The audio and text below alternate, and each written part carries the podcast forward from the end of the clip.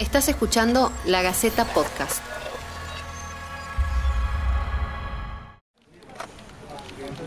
Bienvenidos a este ciclo de podcast de La Gaceta. Esto es En Cuarentena, la crisis del coronavirus. Nuestro objetivo es llevarles un poco de claridad en medio de tanta información. Debemos tener mucho cuidado con replicar información falsa que aumenta la confusión y la psicosis colectiva. Con el compromiso y la seriedad que se necesitan en este momento, vamos a responder día a día todas las dudas sobre la pandemia. Si nos están escuchando a través de la página web, pueden dejarnos sus inquietudes en los comentarios. Soy Irene Benito. Para pensar en la crisis que estamos atravesando, nos hemos comunicado con Beatriz Sarlo, periodista, escritora y ensayista argentina, quien desde el hogar porteño contesta las preguntas telefónicamente.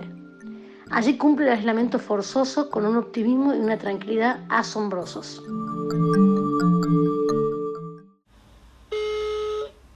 Hola. Sí, Beatriz, buenas tardes. Sí. Irene Benito le habla, ¿cómo le va? ¿Qué tal? ¿Cómo estás, Irene? ¿Cómo te va? Bien, bien, ¿y usted?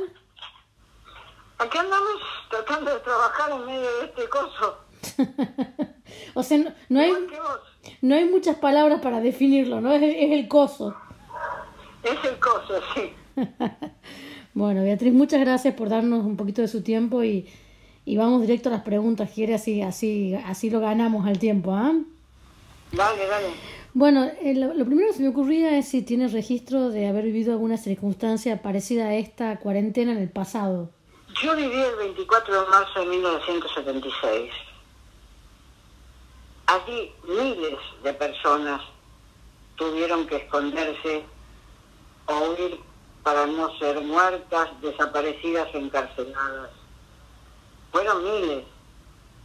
Implicaron militantes sociales, militantes obreros, militantes campesinos, universitarios e intelectuales, y muchos de ellos, como sabemos, ya no están más entre nosotros por actos de la dictadura. Entonces, eh, y también fue, digamos, completo la idea y también tuvo un alto grado de indeterminación. Nadie sabía a ciencia cierta si le podía tocar a él, a ella, al vecino, al hermano o al amigo. Digamos, para usted este, esta experiencia tiene, la, la remite a eso, digamos, a, a, a- a esos no años. Remite, la usada para, perdón, no, no, me remite exactamente, digo que yo ya viví otra experiencia donde el azar y la muerte estaban entretejidas, el azar y, el sufrimiento estaban entretejidos. Lo- los, que, vivimos es- esos años de la dictadura, vivimos una experiencia que no tiene que ver con la enfermedad física, con la enfermedad del virus, pero que tiene que ver con una eh, terrible di- dictadura, me- me resisto a llamar una locura mental porque fue una dictadura muy política, pero que tu- tuvo que ver con eso y que tuvo que ver con mucho sufrimiento. ¿Qué cosa novedosa, según su criterio, ha puesto de manifiesto esta crisis sanitaria? Digamos, pensando en estas comparaciones que estamos haciendo, ¿qué, qué aspecto distinto puede ver en estas circunstancias que le llamen la atención? Bueno, en principio, eh, este es un nuevo presidente, Alberto Fernández es un nuevo presidente, nadie tenía ideas eh, completamente formadas sobre cuál iba a ser su, su estilo de gobierno y en principio yo creo que mm, tuvo una reacción eh, inmediata, tuvo una reacción fuerte pero discreta, sin discursos que agobiaran la pantalla, eh, uno diría con una con modestia, decisión e inteligencia. Y esto, yo que no soy partidaria de, de, de- de- no, no- no justicialista, me llevé una sorpresa que no porque no lo conociera Alberto, pero digo, es una circunstancia límite en la, en la cual se mostró moderado, discreto, inteligente y decidido, eh, y todas esas cualidades me parecen absolutamente necesarias para la situación. Esto, esto fue lo que me, me impactó bien, digamos. Eh, entrando de plano a esta, esta cuestión institucional política, eh, ¿El, el COVID-19 aplacó la grieta política o esto es solamente un paréntesis? No tengo la menor idea. fíjate vos, si, si vas al siglo XIX, la fiebre amarilla, que pareció una peste final, tuvo miles de muertos, eh, sucedió durante el primer año de la presidencia de Sarmiento. Y es probable que si uno revisa los diarios de esa época se tuviera la idea de, de un final y sin embargo la presidencia de Sarmiento siguió y fue una presidencia muy importante en la historia argentina, o sea que más vale no hacer predicciones, porque la fiebre amarilla realmente tuvo en condiciones sanitarias que no son las comparables al presente, eh, digamos, la Argentina no tenía el dispositivo sanitario que aunque parezca mediocre, tiene en el presente, la fiebre amarilla tuvo miles de muertos. El país venía, venía muy complicado eh, con el punto de vista económico, ¿no? Y entonces esta pandemia aparece y da la sensación de eh, que cambió totalmente el foco de las prioridades, la agenda, eh, los temas, pero la cuestión, digamos, los problemas que teníamos prosiguen y da la sensación de que eh, esto va a ser todavía más complicado hacia adelante. Em, o podría ser diferente, podría ser que esto también de alguna manera nos ayude a curarnos de aquello otro que arrastrábamos y que no sabíamos cómo resolver. ¿Cómo lo ve desde el punto de vista de lo inesperado? Eh, no, te, no tengo la menor idea. Yo prefiero no hacer adivinanzas sobre el futuro porque te vuelvo a repetir 1871 fiebre amarilla. Si vos querés para decorar la, la, página, para ilustrar la página de la Gaceta, el cuadro de Blanes, donde se ve un médico que entra, abre iluminado por la luz que le toma desde atrás, entra a una casa donde está una mujer tirada en el suelo muerta y su hijo, al parecer, tratando de tomar ese cuerpo, de tocar el cuerpo de esa madre muerta. 1871, presidencia Sarmiento Planes. ¿Quién iba a pensar que eso iba que esa iba a ser una presidencia que terminara con éxito y que después iba a venir Roca, que no, no se podía pensar, ¿no es cierto? En el medio de esa peste era difícil pensar eso. Por eso yo me resisto a las adivinanzas y me resisto a los discursos tremebundos también. O sea, ¿usted cree que hay más capacidad de resiliencia y de recomponerse de lo que uno cree? Bueno, si yo tengo que ver los países que se recompusieron de la Segunda Guerra Mundial, creo que hay capacidad de resiliencia. Por supuesto que había también mil, cientos de millones de dólares norteamericanos invertidos en Europa, cosa que es lo que la Argentina necesitaría, inversiones pero sí, pero el sufrimiento de la Segunda Guerra en esos países fue terrible y bueno, y se recompusieron.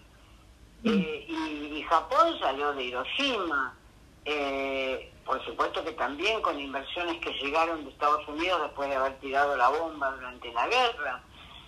Eh, los pueblos no se suicidan en masa, más bien los intelectuales son los que tienden a actuar verbalmente suicidios, suicidios masivos, pero los pueblos no se suicidan en masa. Se pueden equivocar, pero no suicidarse en masa. ¿Hasta qué punto usted cree que, digamos, estamos preparados para estar en la casa? ¿No estamos más preparados para estar fuera de la casa? ¿No sería eso como algo más en, nuestra, en nuestro día a día, lo más natural? Totalmente, totalmente. Yo, yo soy callejera, yo, yo no hago sino muy callejera, yo tengo mi, mi, mi, lugar de trabajo, está a dos cuadras de la calle Corrientes y todos los días estoy por allí, eh, totalmente. Vivo en cambio en un barrio que no tiene, no, un barrio más alejado, céntrico de todas maneras, pero yo sé que yo, yo, yo extraño la calle, pero sé que voy a tener que aguantarme sin, sin porque he tenido la suerte de seguir viva. Este, entonces, mientras tengamos la suerte de seguir vivos y de no estar enfermos, vamos a tener que aguantarnos estar en la casa. Para eso uno tiene los libros, para eso uno tiene el trabajo que afortunadamente puede hacer en la casa, porque nosotros dos no somos obreras bolivianas que tenemos que ir a un taller a ver si nos dan unas horas de trabajo extra. Nosotros dos podemos hacer nuestro trabajo en, en casa. Sí, tal cual. Es un privilegio inmenso, ¿no? Uno no lo valora quizás hasta que pasan estas cosas, pero realmente es un gran privilegio. Eh, ¿Cree usted que hay algún mensaje cultural o filosófico para descifrar en el coronavirus? ¿Hay algo que nos puede llegar a dejar que, que sirva para pensar en el futuro? ¿O, ¿O cree que es algo que va a pasar y en un mes vamos a estar hablando de vuelta del Fondo Monetario Internacional, etcétera? Pues hay que hacerse la pregunta para atrás. A lo mejor sí, a lo mejor hay un filósofo o un grupo de pensadores que decide tomar a la muerte como amenaza colectiva, como objeto y salir de la dimensión de la, de la muerte individual y entrar a la dimensión de la muerte colectiva, de la muerte como experiencia colectiva, compartida, pero no lo sé, no se puede decir, bueno, si acá va a surgir una nueva filosofía, sería, qué sé yo, qué sé yo que va a surgir. Lo importante ahora es sobrevivir.